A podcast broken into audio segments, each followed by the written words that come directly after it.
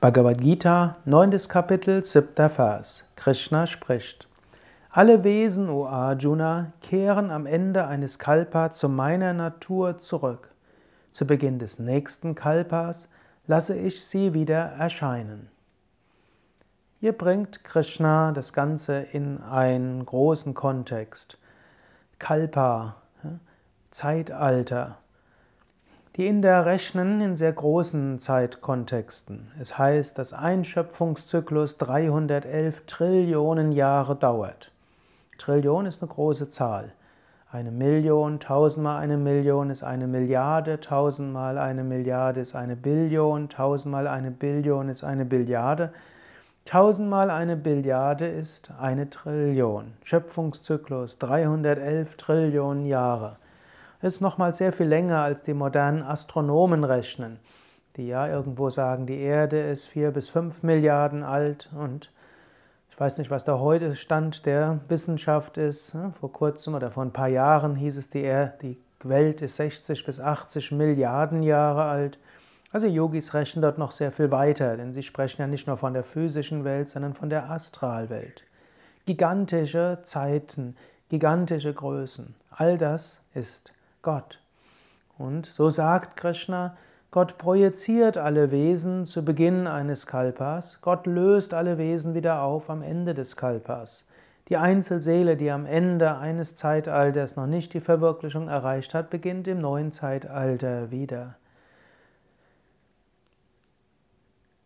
Es ist gut, manchmal in großen Kontexten zu denken. Dann lernt man, sich nicht so überzubewerten.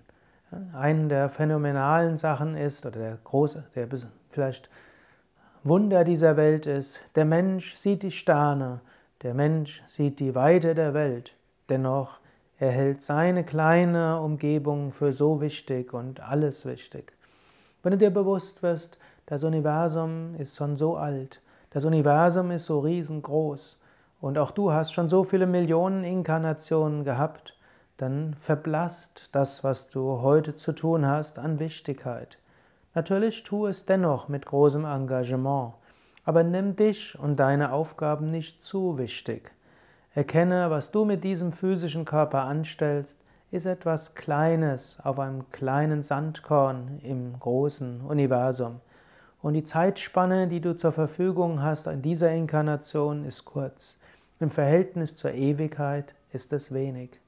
Und es hilft immer wieder, sein Herz zu öffnen, sich der Ewigkeit bewusst zu machen oder mindestens dieser Länge der Zeiträume. Und es hilft, sich der Weite des Universums bewusst zu werden. Auf der einen Seite hilft es dir, dich nicht zu groß zu fühlen, dich klein zu fühlen. Auf der anderen Seite hilft es dir, dir bewusst zu machen, ich bin die Seele hinter dem gesamten Universum. Ich bin das Bewusstsein hinter allem. Durch diesen Körper wirkt ein Teil dieses Bewusstseins, aber ich kann mich darüber erheben. Ich habe Aufgaben und Missionen mit diesem Körper-Geist-Komplex, aber eigentlich bin ich das Ewige, das Unendliche, das Absolute.